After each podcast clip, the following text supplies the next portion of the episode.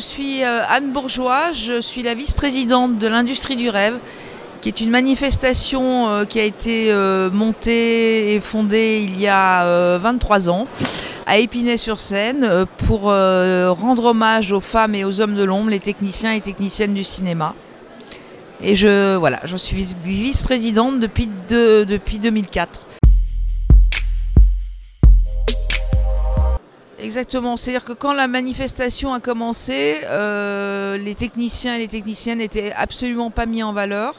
Donc euh, tout au long de ces 23 ans, euh, donc nous déjà, on a fait, puisqu'on fait un colloque et maintenant des conférences tous les ans sur l'actualité des techniciens et techniciennes, l'évolution de leur métier, et qu'on a en effet fait à peu près tous les corps de métier, le décor, l'image, le son, les effets visuels, voilà, et qu'on a fait des cycles. Euh, simultanément, euh, on a vu émerger les associations. Bon, la CST existait, bien entendu, puisque nous avons même été euh, pendant six ans logés par, par la Commission supérieure technique, d'où nos liens, mais on a vu émerger les associations professionnelles. Et d'ailleurs, c'est assez drôle, puisque ce matin, j'animais une conférence sur la formation initiale. Et donc, il y avait, par exemple, l'association des décorateurs est née il y a 15 ans donc après l'industrie du rêve. Donc euh, peut-être qu'on a entraîné des vocations. En tout cas, euh, on est très content aujourd'hui euh, de voir que ceux qui font les films, la fabrication, qui ne sont pas uniquement les producteurs, les réalisateurs et les comédiens, soient autant mis en valeur sur leur savoir-faire, expertise et aussi leur talent à s'exporter à l'international.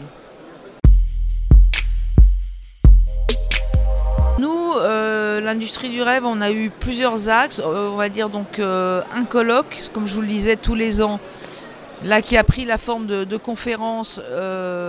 donc là, par exemple, on a reparlé du décor 20 ans après une édition qu'on avait faite en 2004. En 2004, par exemple, tous les studios fermaient. les décorateurs se posaient énormément de questions sur l'arrivée du numérique, donc on a voulu faire un point 20 ans après.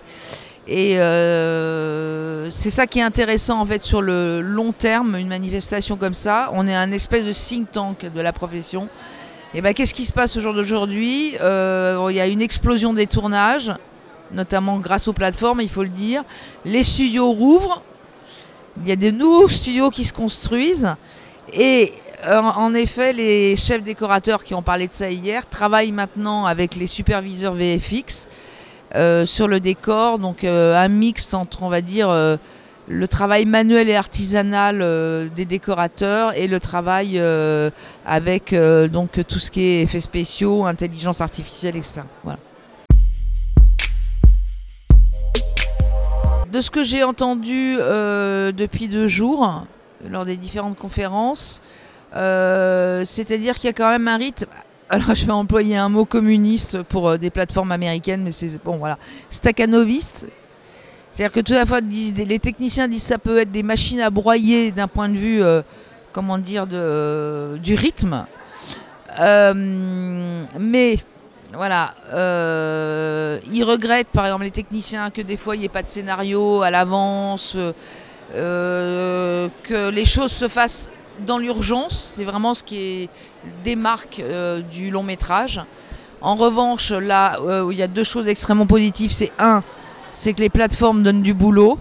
Et nous, on à l'industrie du rêve. Euh, avant, on, était, on avait pris ces dates de décembre, janvier, parce qu'il y avait un temps où les techniciens travaillaient plus. Bah, c'est pas le cas. Maintenant, tout le monde bosse. Je sais plus qui est au chômage, mais je crois que voilà. Euh, et tant mieux. Et deuxièmement, c'est les budgets. Euh, je vous donne par exemple le budget d'Emily in Paris sur le, uniquement le budget construction décor, l'achat du bois et des matériaux. Ils avaient un million d'euros, ce qui ne se voit jamais sur un long métrage. Donc je pense que les techniciens sont contents parce qu'ils travaillent et qu'ils ont du budget par rapport à des films du milieu, on va dire français. Après, il y a cette question-là de la dire, de l'extrême rapidité à faire les choses qui laisse pas forcément une tonne de créativité, voilà. Alors qu'on a des techniciens très, très créatifs en France. On a fait donc une, euh, conférence là ce matin avec donc quatre écoles et une contradictrice qui est, qui est venue, qui est Christine Raspillère. Donc nous avions la FEMIS, Artefix, l'école Georges Méliès, l'INA. ils ont tous donc ce qui, ce qui se passe, c'est qu'il y a des métiers en tension en ce moment. Euh, qui sont les métiers du plateau, voilà, euh, les métiers de la main aussi. Il n'y a plus de menuisier, il n'y a plus de toupilleurs, enfin voilà. Hein. Donc ça c'est un vrai souci. Euh, il y a un manque en administration de production, c'est-à-dire comptable, hein, mais qui a un métier spécifique dans l'audiovisuel et le cinéma. voilà, trop de centralisation. Donc on a posé toutes ces questions-là aux écoles au regard de l'appel à projet qui a été lancé par le CNC euh, donc la grande fabrique de l'image 2030. Il y a donc 175 euh, établissements qui ont déposé des dossiers. Et donc euh, ils nous ont exposé ce matin, en tout cas ces quatre écoles, ce qu'ils souhaitaient développer. Et ce qui peut ressortir en fait de le, point le plus prégnant, c'est un, ouvrir les écoles à des gens qui n'ont pas le bac. Donc un peu à ce qu'a fait Courtrajmé ou euh, l'école euh, enfin Mille Visages, etc. Et euh, essayer de, créer des passerelles entre écoles, publiques et privées, et les studios, afin que les étudiants bénéficient des meilleures conditions possibles pour bosser sur les nouvelles technologies, notamment sur les murs de LED, qui est la grande mode en ce moment. voilà.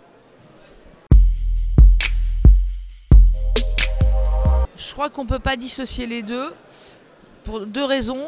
C'est en effet, comme disait Malraux, euh, le cinéma est un art. Enfin, c'est aussi une industrie. Donc je pense que la, formation théorique est, importante. J'ai moi-même dirigé une école de cinéma où j'ai introduit euh, tout simplement des cours d'histoire du cinéma. On ne peut pas avoir des étudiants euh, qui soient ignorants de l'histoire du cinéma mondial parce que il faut savoir que ce qu'apprécient les étrangers chez nous qui viennent tourner, quand même, les Américains notamment, c'est notre culture. On a une culture qui est très importante en France. Et euh, par exemple, pour vous donner un exemple, hier, euh, on avait un chef décorateur euh, qui, qui, a pris la parole, qui a 12 000 livres chez lui. une culture non seulement cinématographique, mais picturale absolument colossale.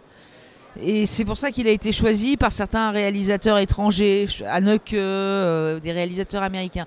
Donc je pense qu'on peut pas, euh, voilà, il faut que les étudiants soient formés à la théorie. Il faut qu'ils, voilà, non seulement l'histoire du cinéma, mais aussi euh, la théorie. une caméra, c'est de la physique, voilà. Après sur la pratique. je pense que c'est toujours important la question de l'apprentissage sur le plateau, etc. Mais faudrait-il que les professionnels se rendent disponibles? C'est un peu le paradoxe. Alors là, je vais un peu lancer une petite bombe, mais c'est pas grave. Euh, l'industrie rêve, on est habitué à faire ça. C'est-à-dire que les professionnels se plaignent euh, souvent d'avoir des, stagiaires ou des jeunes diplômés qui ne sont pas expérimentés. Et en même temps, que, il y a, premièrement, il n'y a pas d'alternance, pas suffisamment d'alternance. Et deuxièmement, ils sont, les professionnels ne sont pas suffisamment disponibles pour réellement former les stagiaires. Et c'est un vrai souci. Un stagiaire euh, sur un plateau, il n'a pas à couper du gingembre et faire des pour le réalisateur. Euh, quand il est euh, avec le directeur de production, on doit lui confier quand même des missions. Qui est pas un boulot, mais voilà, apprendre et, et conserver cette question de la transmission. Alors, on voit bien que c'est compliqué avec les contraintes de budget et de temps. Mais euh, mon sentiment, en tout cas, enfin le sentiment général, et ça c'est les, je parle un peu au nom des étudiants, puisqu'on avait fait une enquête aussi au nom des étudiants l'année dernière. Ils disent ok, euh, nous la pratique très bien, mais quand on se retrouve stagiaire sur un plateau et qu'on nous confie rien, c'est compliqué.